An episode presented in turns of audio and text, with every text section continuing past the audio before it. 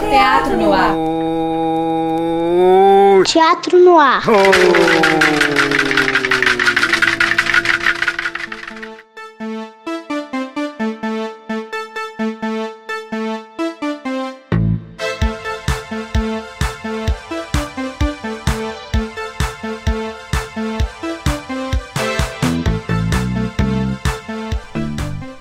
Tarde, ouvintes da Rádio FMG Educativa. Estamos começando mais um Teatro no Ar nesta tarde de quarta-feira. Eu sou Vitor Veloso E eu sou Larissa Boquino. No programa anterior foi transmitida a última parte da entrevista com o grupo de teatro Pigmalião Escultura que Mexe. Mas caso você tenha perdido essa parte da entrevista, não se preocupe, porque todos os nossos programas estão disponíveis no Spotify, no Google Podcasts em diversas plataformas de streaming. É só digitar Teatro no Ar que você nos encontra. e no programa de hoje nós vamos trazer o terceiro grupo convidado dessa temporada do De Papo no Ar com grupos de teatro. É um coletivo formado por artistas egressos de diferentes escolas e lugares que se juntaram para formar esse grupo que tem uma trajetória marcante na cena cultural de Belo Horizonte, o Teatro 171. Isso mesmo, Vitor. O 171 possui uma experiência coletiva e artística muito particular dos grupos de teatro aqui de Belo Horizonte. E para nos contar um pouquinho mais sobre a história do 171, os seus caminhos, as suas criações, eu conversei com a Marina Viana, que é uma das fundadoras e atrizes do coletivo. E eu comecei perguntando para ela sobre o início de tudo. Então vamos ouvir o que ela nos disse.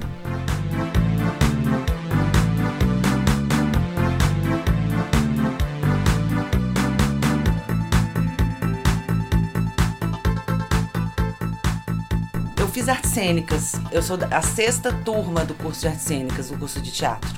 Eu acho que eu tenho que começar com as cênicas, porque eu acho que as cênicas ela me traz um, um dado muito importante que se chama Antônio de- Hildebrando.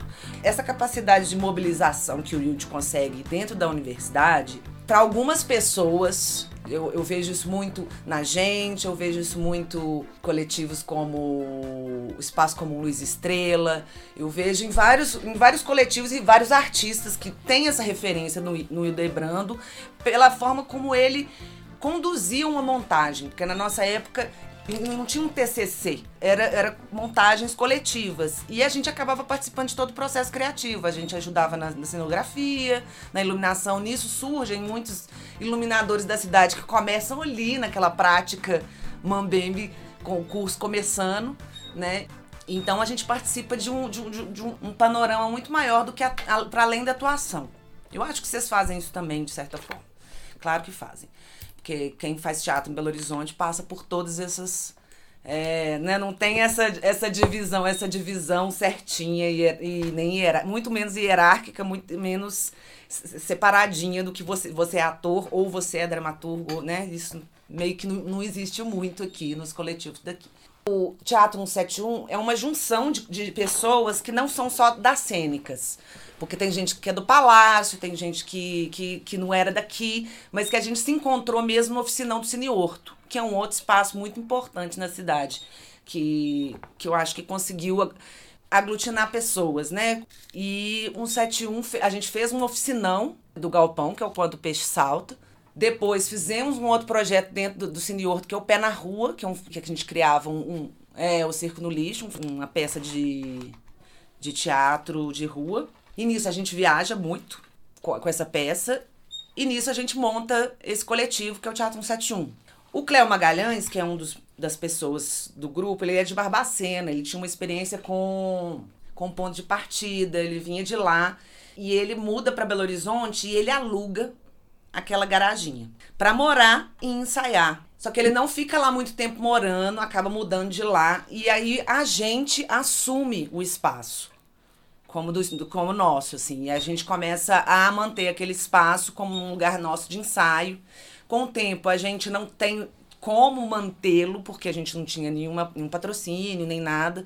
A gente começa a fazer eventos, né? Fazer festas. Começa com uma audição de João Sesquiate, que é João em, referência a um diretor de teatro dos anos 60, daqui de, de, de BH, que tem até a sala de teatro João Sesquiati, que ele fazia, ele fazia jantares na casa dele para pagar montagens, entendeu? Para ajudar nas montagens. E aí a gente fez essa maldição de João Sesquiati, começou a fazer jantares, depois esses jantares foram virando botecos, e esses botecos começaram a ter né, um caráter mais performático, algumas intervenções, a gente tinha um tema, geralmente, uma temática, enfim. E nisso foi indo até virar o varejão, né? Tipo, que é o nosso carro-chefe no, no, nos, últimos, nos últimos anos, né? Bode pra sangrar,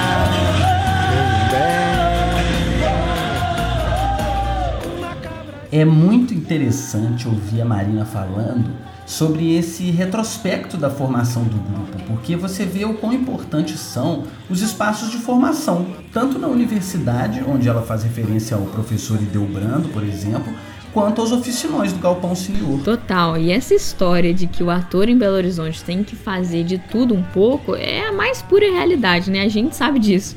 A gente tem que se desdobrar desde a luz até a dramaturgia, né? Haja trabalho. E a história da construção do espaço 171 é fantástica, porque é super inusitada. Bom, em seguida eu perguntei para ela sobre o porquê do nome 171 e olha só o que ela nos disse.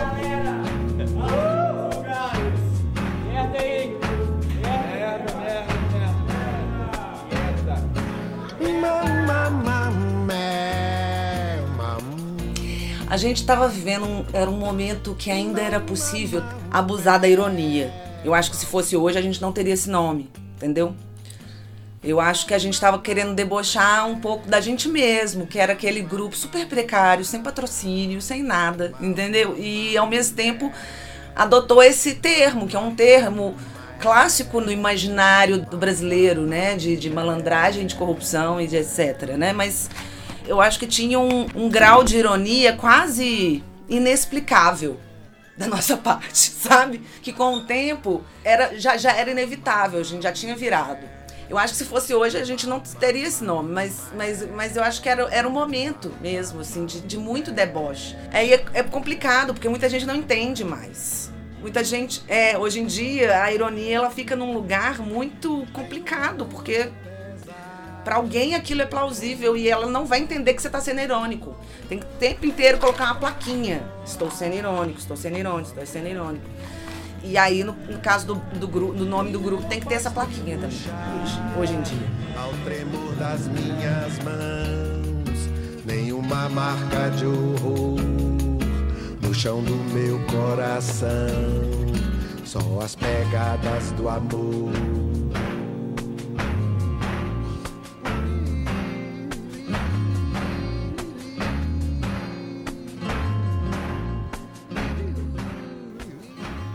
Essa questão da ironia é muito maior do que a gente pensa. Eu acho que ela faz parte da crise de comunicação que o mundo está enfiado hoje. E a arte sempre se valeu da ironia para provocar, para instigar, né?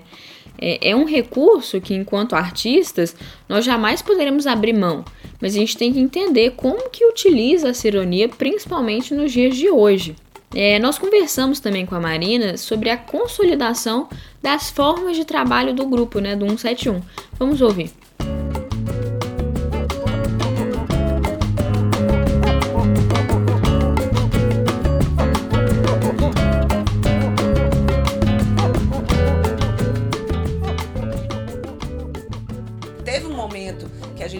Ser um grupo como, né, um grupo clássico, um grupo como, como todos os outros, assim, né? Tipo, ensaia, monta, estreia, circula, ensaia, monta, estreia, circula, ensaia, monta, estreia, circula. Só que nossa vida não nos permitiu isso. E aí cada um sabe a dor e delícia de, de, de fazer esse negócio. A gente se manteve e pela necessidade um pouco também de subverter e poetizar um pouco essa, essa dificuldade, essa precariedade, essa necessidade, a gente foi achando outros meios, né? outras formas de expressão.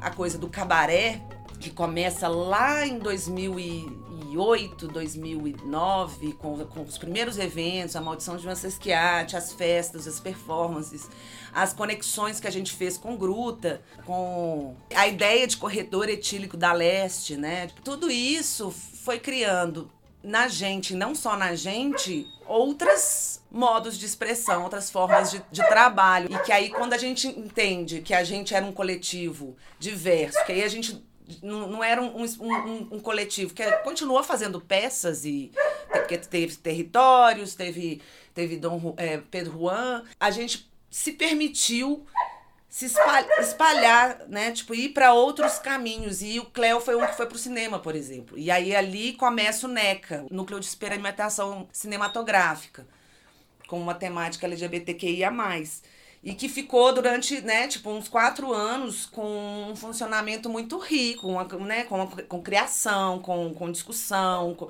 trazendo exibição de filmes. Então também tem esse braço, surge, surge tanto o braço do cabaré quanto o braço do cinema. E a gente também te, tentou fazer essa essa como é que eu posso dizer, esse cruzamento entre as coisas. A gente tentou fazer uns experimentos cinematográficos nas festas, né? Tipo, tent a gente começou umas piras que também a pandemia interrompeu um pouco, né? A gente vai ficando velho, a gente vai também conseguindo organizar as coisas. E foi tudo assim, entendeu? Tipo, a gente não conseguiu ser uma pessoa, ser um, um coletivo que se organizou desde sempre. A gente foi aprendendo na marra, né? Tipo, foi entendendo como lidar com as coisas, né? Do, do, do espaço e com o tempo a gente fica, a gente sofre menos. A gente quer manter aquele espaço e poder criar nele. Eu acho que isso principalmente a gente quer criar nele.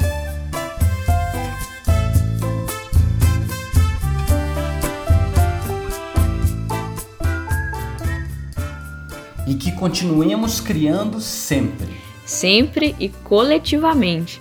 Acho que essa é uma das melhores palavras para definir o Teatro 171: coletivo.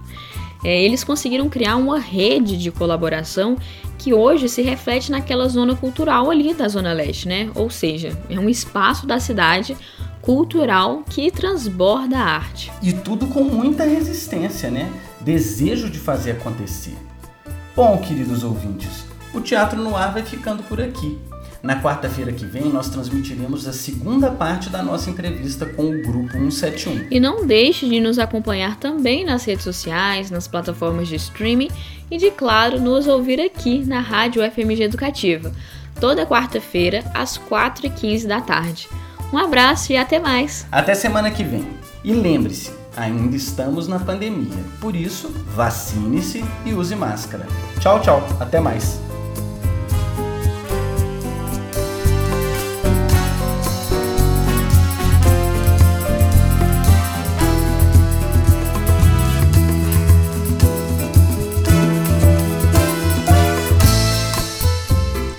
Esse foi o sexto episódio da quarta temporada de Papo no Ar com grupos e artistas de teatro, do programa Teatro no Ar.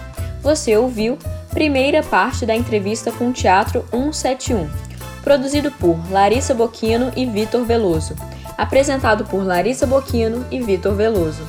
Montagem técnica Delaney Júnior e Breno Rodrigues. Identidade sonora DJ. Coordenação e orientação, professora Helena Mauro, da Escola Técnica Teatro Universitário da UFMG. Este programa é uma parceria entre o Teatro Universitário da UFMG e a Rádio UFMG Educativa.